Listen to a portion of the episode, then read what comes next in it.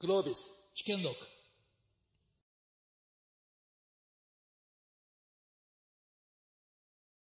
え今日は江戸後期から、えー大正にかけての、えー大阪食文化の繁栄の歴史を紐解きながら、えーそれを現代にアップデートする食のルネサンスを、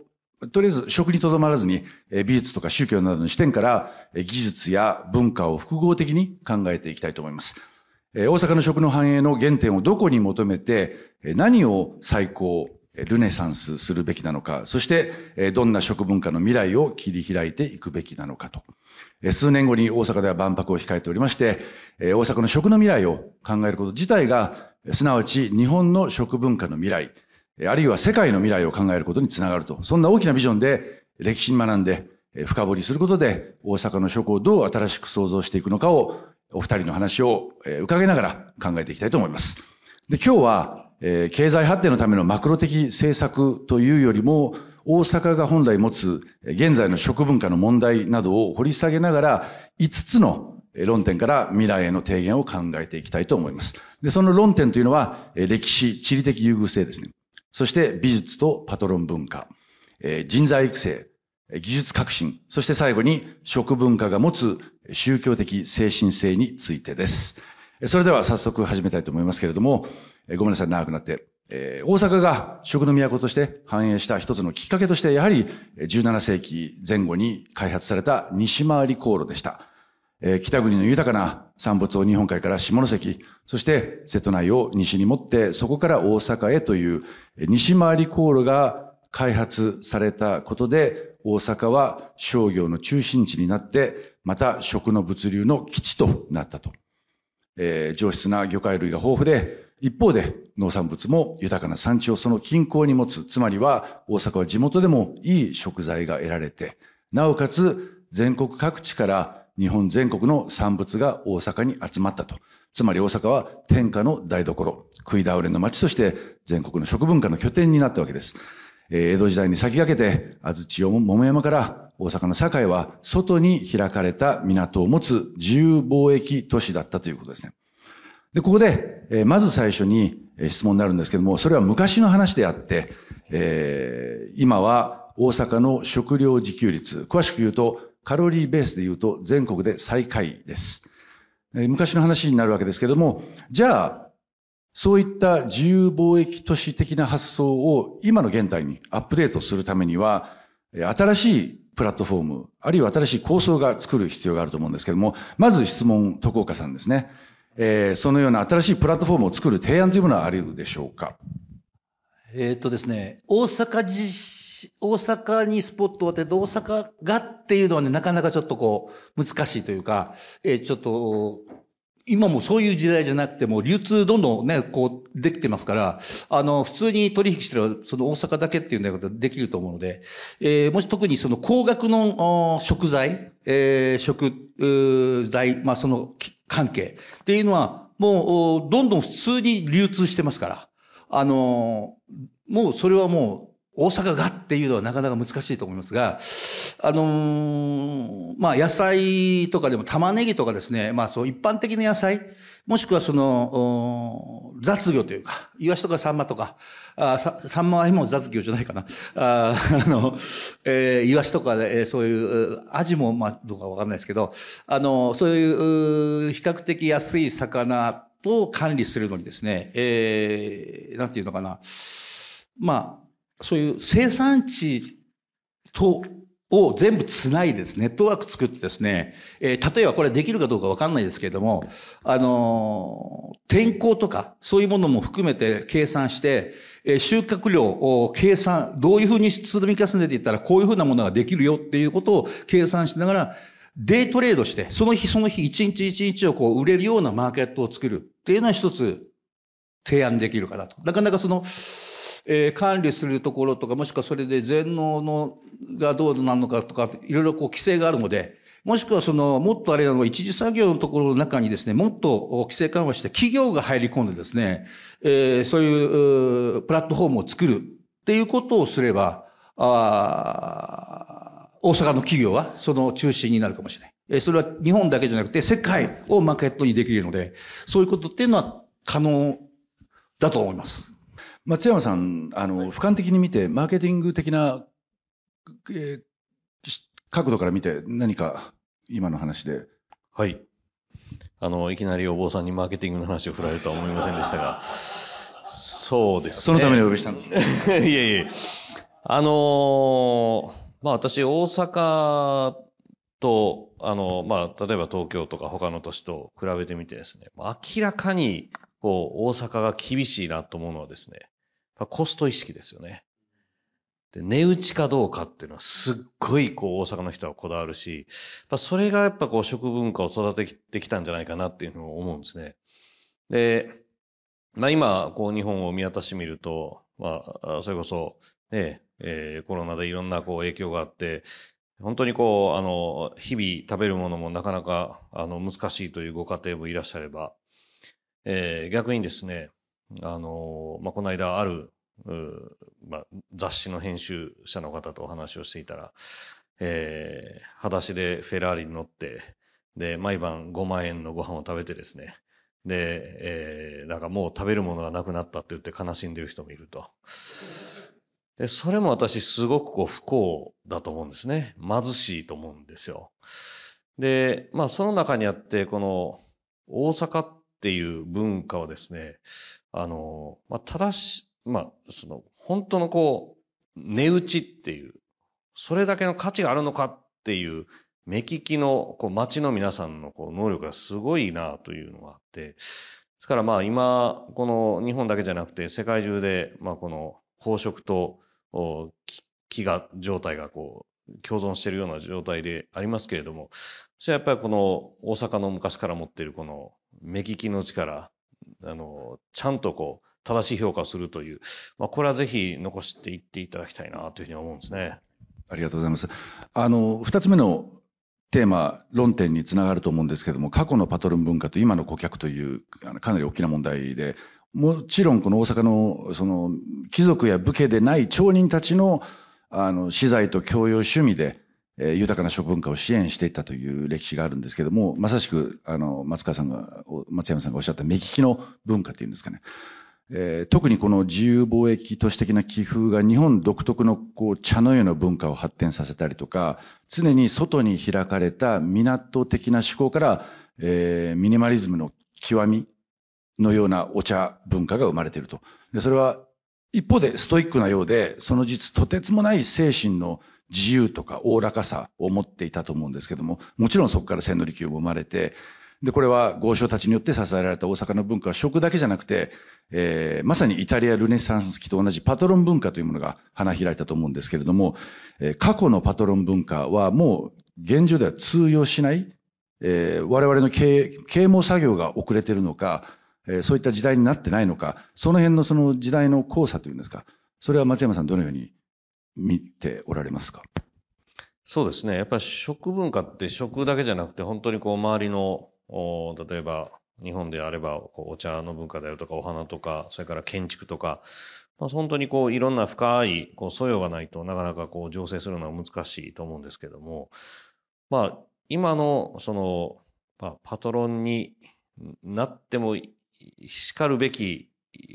方々というのは、やっぱりそういうこう、食の周辺のことに関するところにあまり興味を持っていらっしゃらない方が増えてるんじゃないかというふうに思うんですね。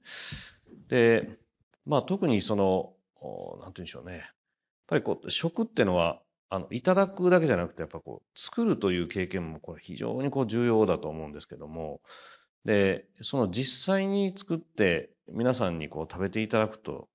で、昔だったら、おそらく、その、旦那の皆さんはですね、えー例えば茶事であるとか、そういうもてなす側ももちろんこう、経験をされていたと思うんですけども、まあそういうこう、食に対する時間のかけ方、それから自分自身の、その、どれだけ関わるかというところ、まあこれが非常にこう、ただ単に食べるだけになってるんじゃないかなっていうのがあると思うんですね。でそれはやっぱりこう、まあ、そのもちろん作ることもそうですけれども、まあ、それにまつわるいろんな文化に親しむというのは、やっぱりこう、まあ、リーダーの皆さんにはこう、素養として身につけていただきたいなというふうに思うんですけどね。あの、松山さんにお伺いしたいんですけど、行ったり来たりして申し訳ないんですけども、パトロン文化の世界で、例えば教養趣味が、その日本人は贅沢をするということは悪いことであると一方で宗教的な解釈で道楽という言葉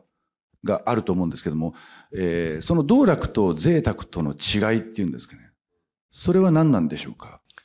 そうですね。まあ、贅沢っていうのは、まあ、もちろん、こう、まあ、うん、私はその中に優越感を味わうっていうところっていうのは今すごいこうあると思うんですよ。例えばこう他の人ができないことをやるという。でも本当のこう道楽との道を楽しむということですよね。なので、その優越感というものも超えてしまって本当にこう自分自身が楽しむというところだと思うんですね。で、私は決してその、あの、いいものを正しく評価するというのが、あの、悪いことだとは全く思ってなくて、例えばこうね、えーえー、それこそ、あの、バチカンとかももう豪華絢爛の極みですよね。で、あの、私たちのこう、妙心寺が、あもありますけども、本当にこう素晴らしい建築だし、でちゃんとその、まあ、そういうこう、ただ単に優越感を味わうではなくて、本当にこう、いいものをちゃんとした評価をして残していくという、まあ、ここはやっぱり、あの、まあ、そう、単なるこう、おそういうこう、まあ、見せびらかしを超えたところに、本当のこう価値があるんじゃないかなというふうに思いますけどね。はい。あの、突き詰めていってしまうと、もっとお金を落とさせようと。とにかくお金を落とさないとダメだという、そこで学びがあるというふうに解釈してよろしいでしょうか。まあ、多分落とし方によると思うんですね。はい、はい、はい。あの、でもやっぱりこう、本当の価値があるものっていうのはちゃんと落とさなきゃいけませんから。うん、はい。ありがとうございます。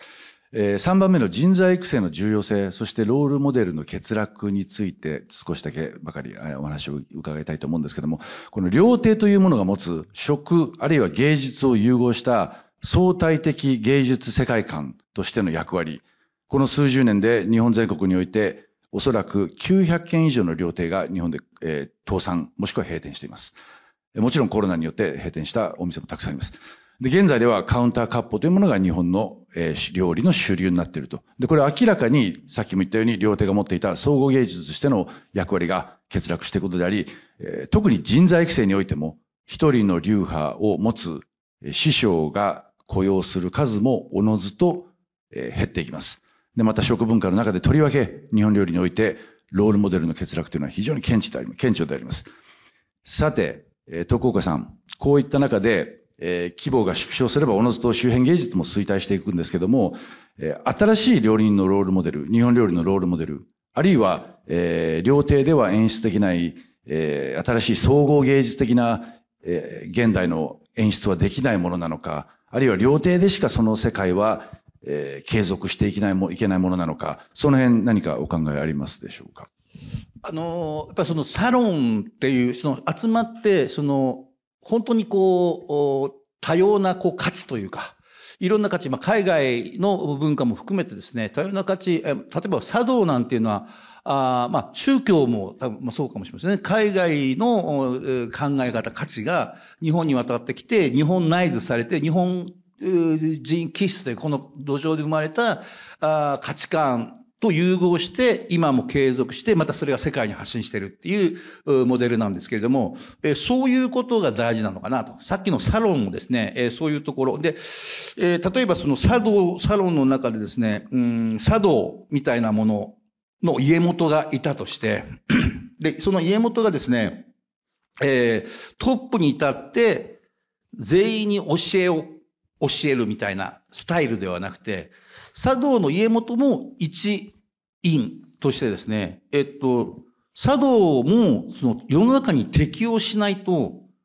なくなっちゃいますよねって話ですよね。だから、茶道の家元自身も、なんていうのかな、自分で変え、その適応していくようなことっていうのをしていくような、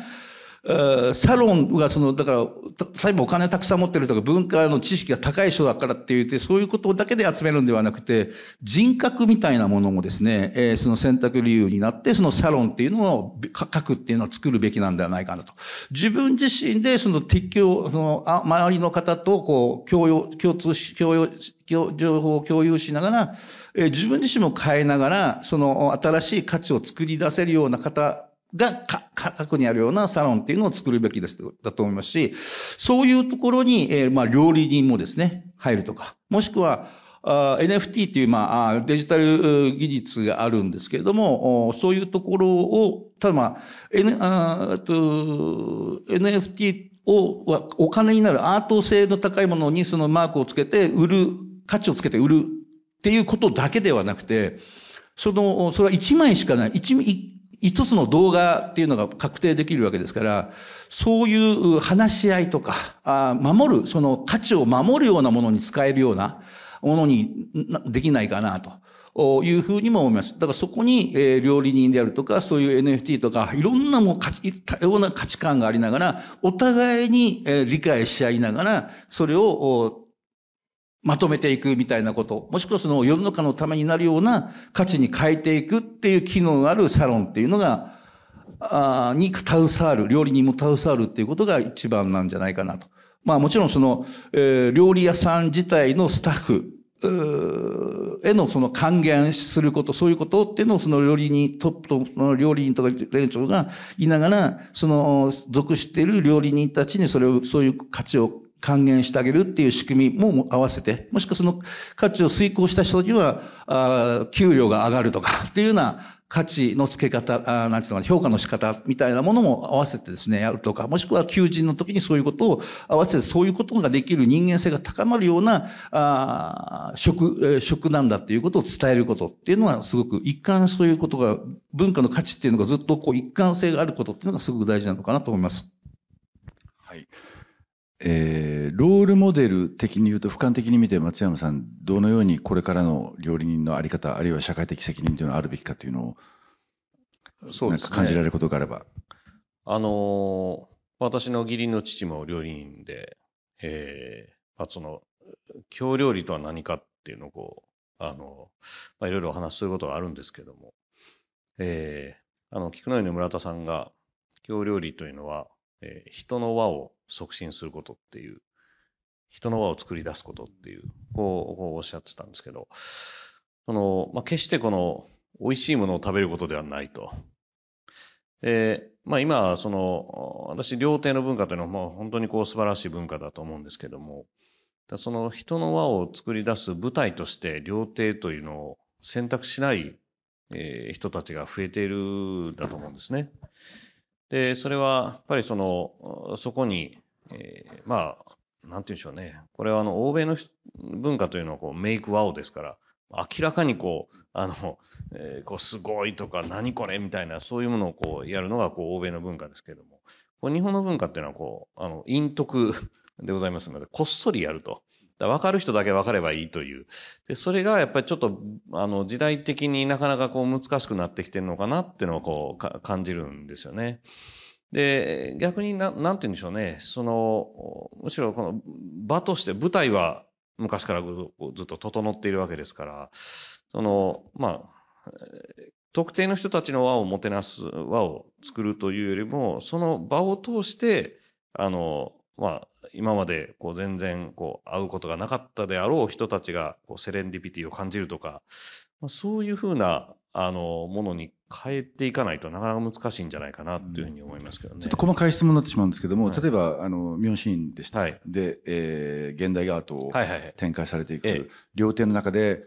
昔で言うと、尾形光琳、諸川諸信、はい、えー、菱川諸信なり、魯山人というのはもう究極のアラバンギャルドの芸術家だったんですけども、そういった概念を現代にアップデートするっていうのは、徳岡さん、松山さん、可能なんでしょうかね。それとも、ある一定のルールによって、料亭の芸術文化っていうのは、えー、確立されるというふうにまだ考えなきゃいけないのか、それぐらいのアバンギャルド性を持った芸術を総合芸術として料理に、えー、融合していくことが可能なのか。でもやはり、一方でガラスの料理を、えー、何かお刺身の盛り付けに出されると非常に違和感を感じたり、まだする日本人的な我々の感覚があるんですけれども、その辺の時代の感覚の流れっていうのはどのように、えー、進化されていくものなんでしょうか？お二人にお伺いしたいんですけど。ちゃんとパネリストやってくださいね。いやいや、え？いや、考え、考え、難しいなと思って考えたんですけど、あの、私、まあ言ったのはそのサロン、その集まりみたいな特定の人たち、まあ、という話をしたんですけど、もちろん、あの、えたくさんの人にそれは伝わらなくてはいけないので、その新しく作り出すところの核の部分っていうのは、あの、やっぱり特定の人たちが集まって、えー、まあ、利休の頃でも多分そうだと思うんですね。一般の人から出来上がったものではなくて、えー、茶道、もしくはまあ茶道もともと、まあ、えー、その前からあのあるものですから、その中で、えー、特定の人たちがやっぱ真になって、そういう価値、新しい価値を作り出して、その中で、えー、広まって、たくさんの人が、えー、楽しむっていうところで、えー、その中でもちろんその、まあ、ターゲットって言ったらいいのかどうかあれですけど、その対象になる人ですね。対象になる人向けにですね、えー、リメイクする、えー、本質を保ちながらリメイクして、それをいろいろな世代、それぞれの地域、えー、マンハッタンとパリではやっぱりち、まあ、はた多分その、えー、表現の仕方を変えないと、その本質が伝わらないと思うんですね。え、そういったことっていうのをしながら、え、よりたくさんの人に伝えていくことで、え、その、家元文化みたいなものとか、え、料亭であるとか、あそういった、こう、その、ものっていうのができ、まあ、保つ、経済効果であるとか、もしくはその中に、えー、メンタル的な幸せ感みたいなのも合わせてですね、えー、継続していくんではないかなというふうに思うので、可能だと思います。あの、あ、どうぞ、お続けください。はい。あの、私以前、あの、パリにお話に行った時に、えー、その日本の漆器を、あの、ヨーロッパで売ろうという、あの、まあ、展覧会にもたまたま行ったことがありまして、で、まあ、漆器はもちろんそう素晴らしい、あの、まあ、日本の文化だと思うんですけど、その向こうはこうナイフとフォークだから、こう持ってってもこう全く使えないというか、すぐに傷だらけになると。で、まあ、それをこう何とかしたいというので、あの、新しいこの技術で、えー、この陶器のお皿にこの漆を塗るという、まあ、そういうものが開発されて、それをこう、あの、まあ、展示されているのをこう拝見したんですけども、その、まあ、アバンギャルドっていうのは、もちろんこう、一つ流行の面で大事だと思うんですけども、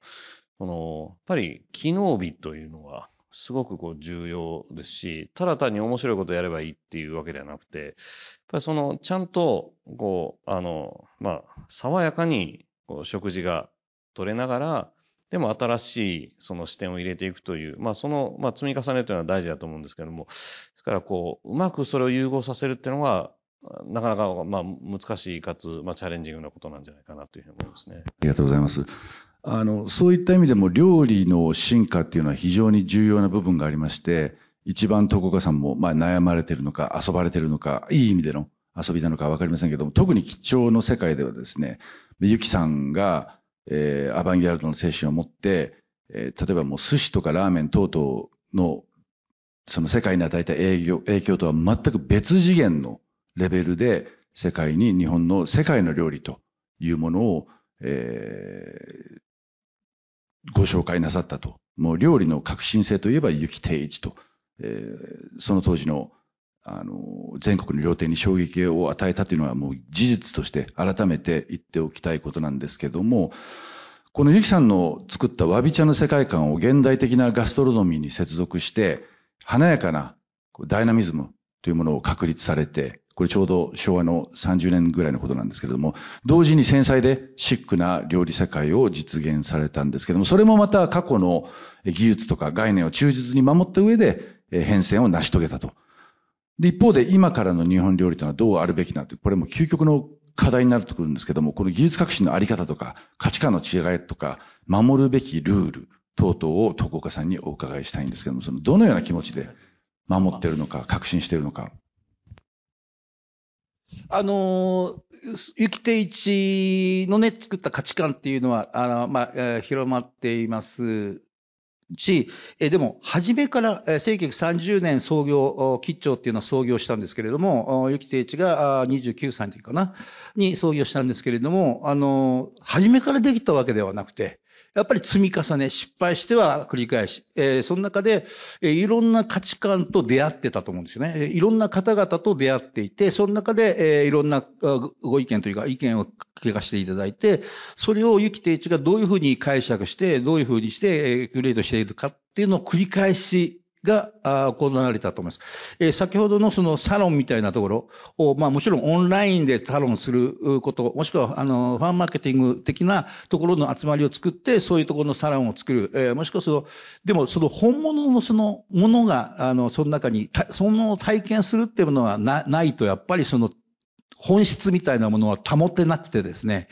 えー、その中で、その本質を保ちながら、もしくはそれまた、そういう方にまた注意されながら、えー、伝わっていくんだろうなと、作り上げられていくんだろうなと。だから、そのやっぱり作り上げていく部分っていうのを接点する価値っ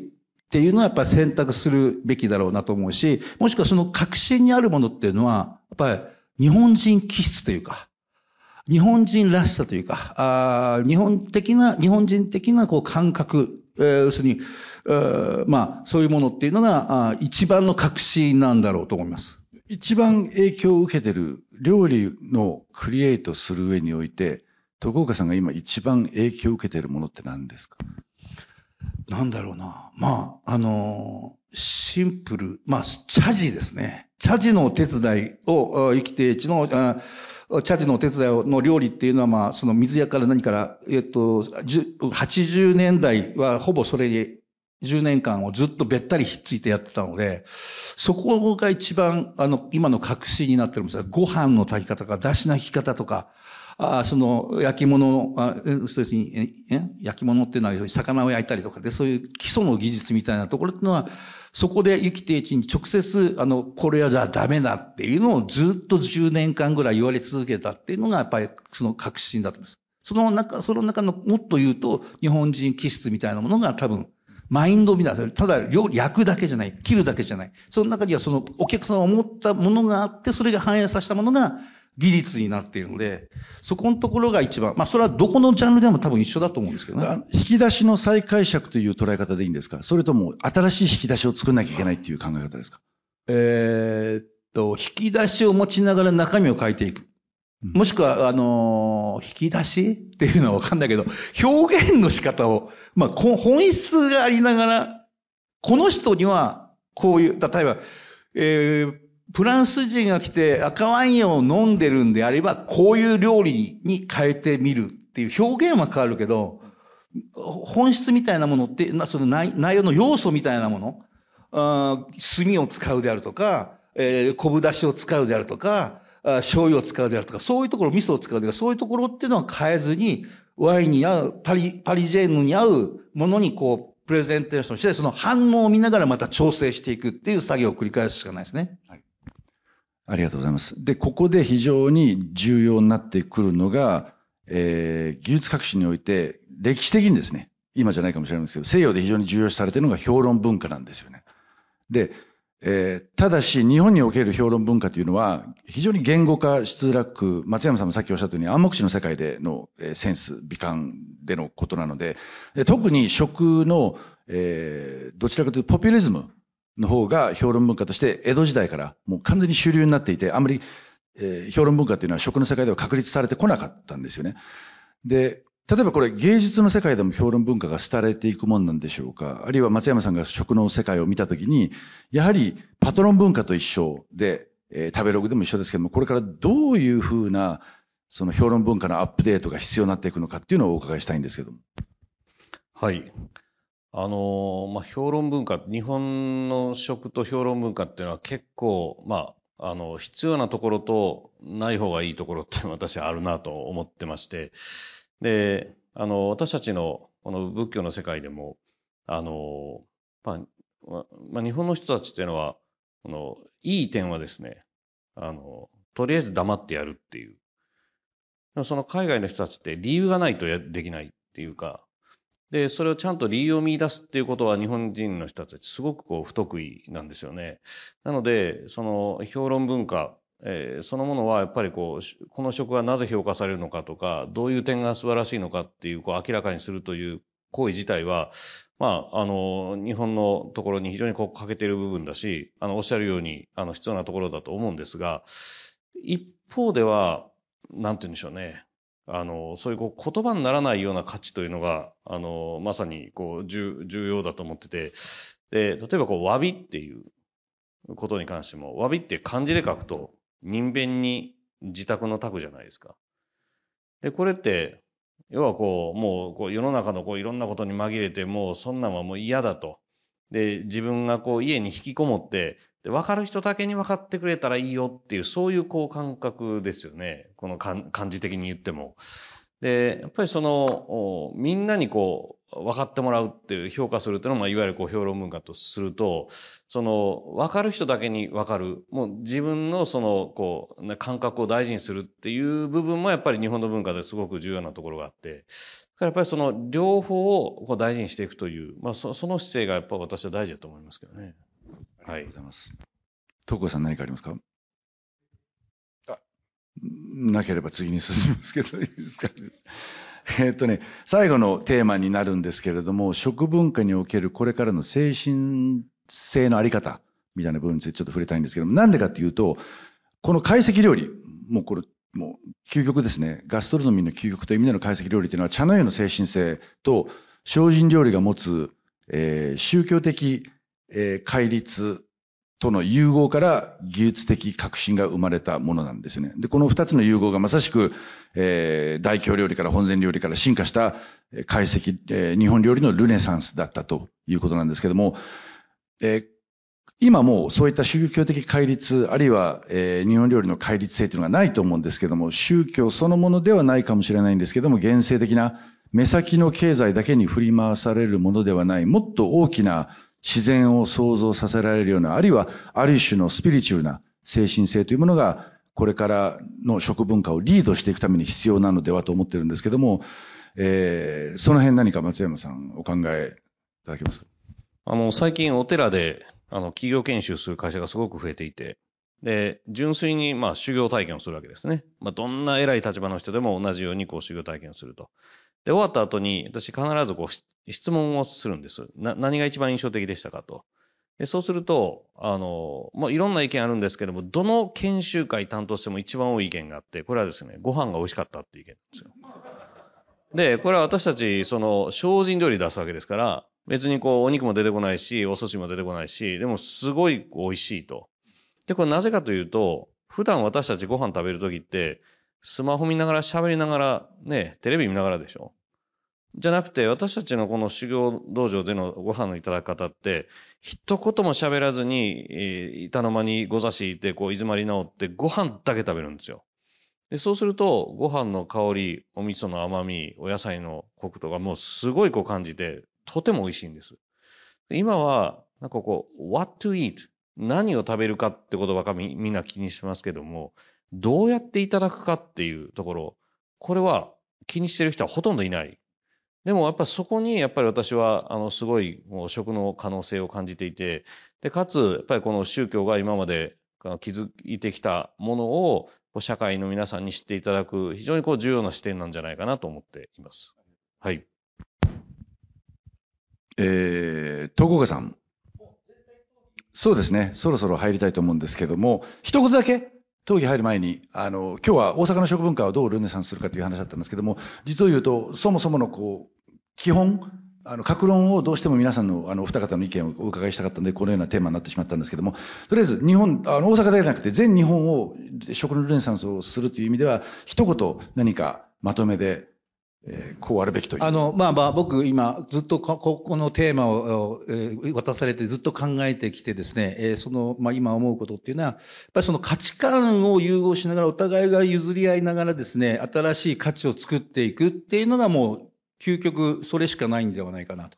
えーそういうプラットフォームが万博になるべきだし、あのー次の、それはその次の世代のことを考えた価値を作っていくっていうことがすごく一番大事なことだと思ってます。ありがとうございます。松山さんお願いします。あの、さっき申しましたように、やっぱり大阪のこの今まで築き上げてきたこの目利きというのは、あの、すごく重要な視点だし、で、まあ、このお万博というのを一つの契機にですね、世界の皆さんに、まあ、この宝飾の、あの、世の中にありながら、やっぱりちゃんと、こう、目利きをして、えー価値に見合ったものをいただくという。で、どうやっていただくかというところ、まあ、これをぜひ世界に伝えていただけたらなというふうに思います。ありがとうございました。それでは、えー、質疑に入りたいと思います。はい。イーリーさん、お一人。はい。まず、イーさんと針山さんの質問だけいただきます。えー、今日はどうもありがとうございました。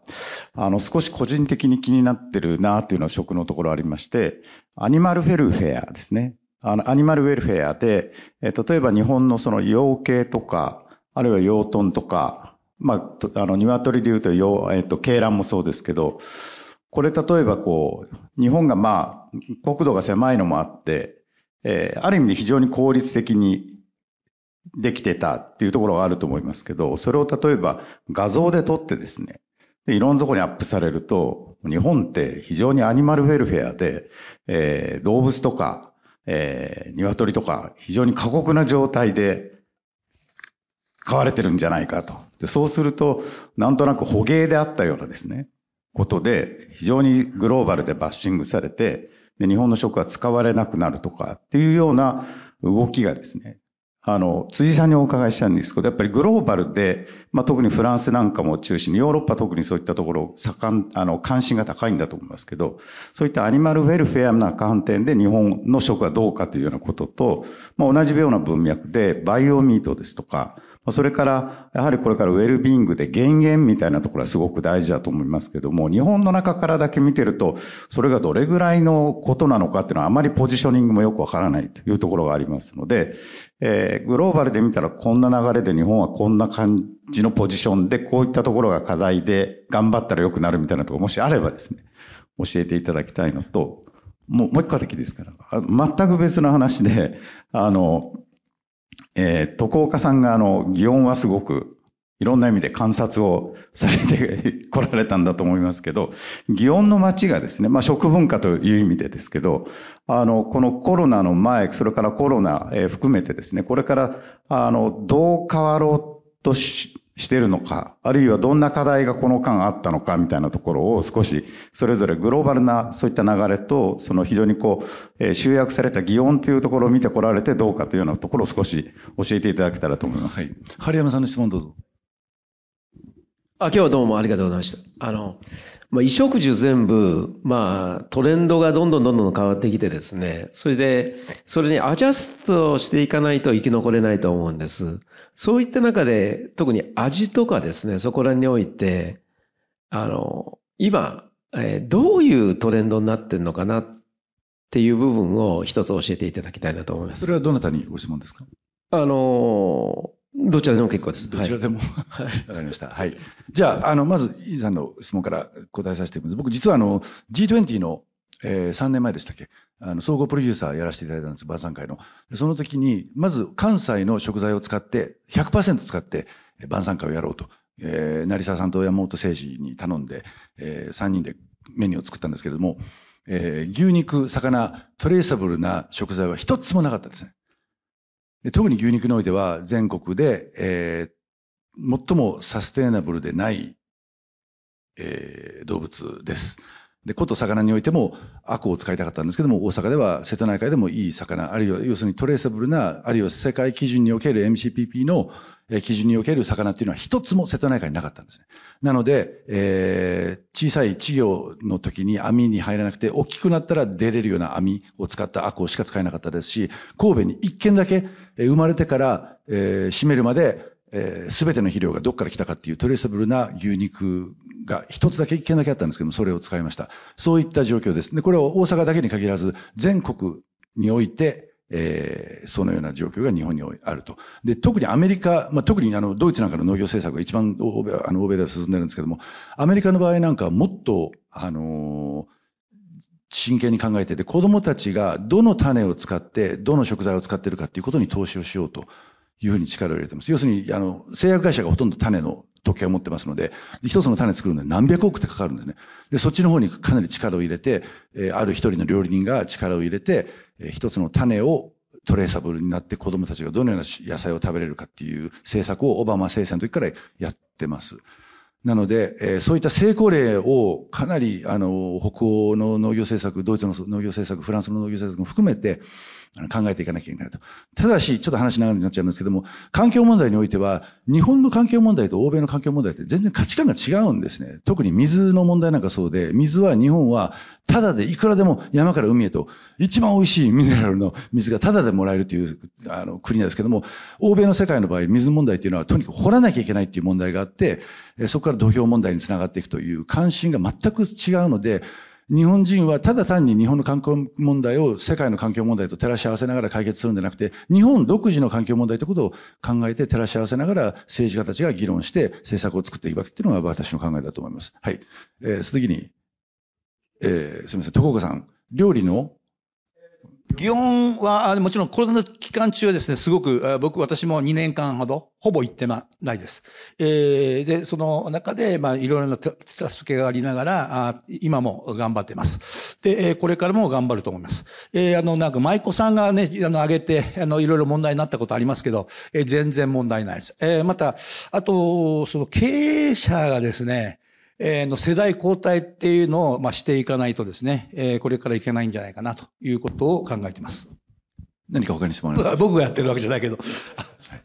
他に何か質問？お一人、何か？はい、どうぞお願いしますト。レンド、トレンドですね。トレなトレンドって、んな、え、えっと、な、どういうトレンド？料理、例えば甘く、甘いとか辛いとか、ど、どういう今食がですね、昔で言うと、まあどんどんどんどん人間の体質とか変わってきてですね、えーまあ昔よりなんかそういった甘いものが好まれてきたりですね、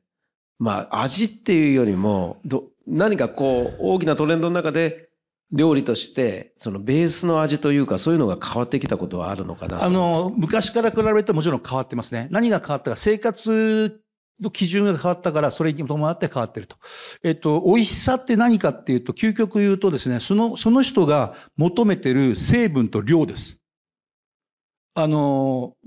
いくら美味しい高級なものでも食べ続けるとです。朝昼晩食べ続けると、もういらないですよ。あの、だ体が欲してないんですよ。あの、子供をね、えっと、春の、あの、なんていうのかな、春、春の春菜っていうか、まあタラの芽とかね。あの苦味、子供絶対食べますよね。あの苦味って何かってデトックス効果があるんですよ。なので、大人に、あ知らぬ間に、あの、あれが好きになっていて、大人になったな、みたいな、大人味みたいなことを言うんですけど、タラの芽とかああいうね、春菜の。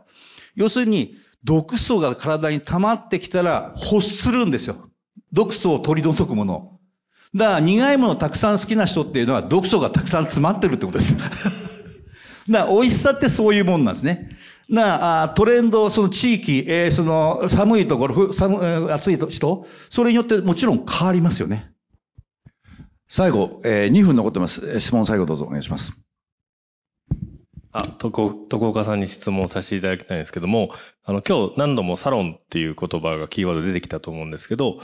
なんかサロンってまあ、やっぱり料理以外のコミュニケーションもすごく必要な中で、料理人で言うと苦手な人も結構多いのかなと思うんですけど、徳岡さんから見てそのサロン的な活動を今結構してて注目してる料理の方とかいらっしゃれば、なんか教えていただきたいなっていうか、そういうモデル、さっきロールモデルの話が少しなかったので、そのロールモデルとしてそういう人が現れてきてるのかなっていうのをちょっとお伺いしたいんですけど。あの、まあ、そういう経営者がついてですね、やっている料理人なんかは、そういうあのファームマーケットみたいなことをしながらですね、物販を作ってそれで販売していくみたいなことをされてますね。まあ私自身もそういうことにこけて、まあその、喜んでもらうように、それはだから、えー市場が求めるものを、ど、ど、も、あの、収集できる、マーケットインすることになるので、ただ、その、こういう文化があるんだって、だあのプロダクトアウトしてるだけでは、あの、そんなの知らないよ、僕、僕いらないよって、10代の子は全く意味で高すぎるからいらないとか。だったら、その、えー50円でできる日本文化って何っていうのを考えることとか、そういうことってのは必要ですよねっていうだけの話ですね。はい。よろしいでしょうか？残り、あ、どうぞ。あ、あの、マイクを通していただきます。質問もコンパクトにお願いしあます。ありがとうございます。あの、まあ、と、モデレーターである辻さんと、あとパネリストである徳岡さんにお伺いしたいんですけど、料理人の働き方というのが、この5年、10年で大きく変わってきたんじゃないかなと思ってきてまして、10年、20年のデッチに耐えられない。で、養殖含めてフリーランスで働きたいとかですね、あの、供給側のこう、体制っていうのが、あの、まあ、ユーザーのそのトレンドの速さに合わせてですね、どんどん短期化してるんじゃないかなと思っていて、そういう意味での、まあ、料理人の供給元である料理、料理学校と、あと受け皿である、まあ、和食の、まあ、会社の経営の仕方、職人の抱え方っていうのがどういうふうに変わっていくのかっていうのを教えていただきたいです。はい、一言でございます。外国人雇用するしかないです。日本にはもう料理人いません。これだけはもうはっきり言っておきます。もう、あの、料理業界が外国人を雇用して何億もかけて10年単位で底上げしないと、この問題は絶対解決しません。あのー、魅力のある場所にするしかないですよね。あの、料理を作ることができる人だけになる料理人ではなくて、えー人格であるとか、あそれこそ善のね、こう、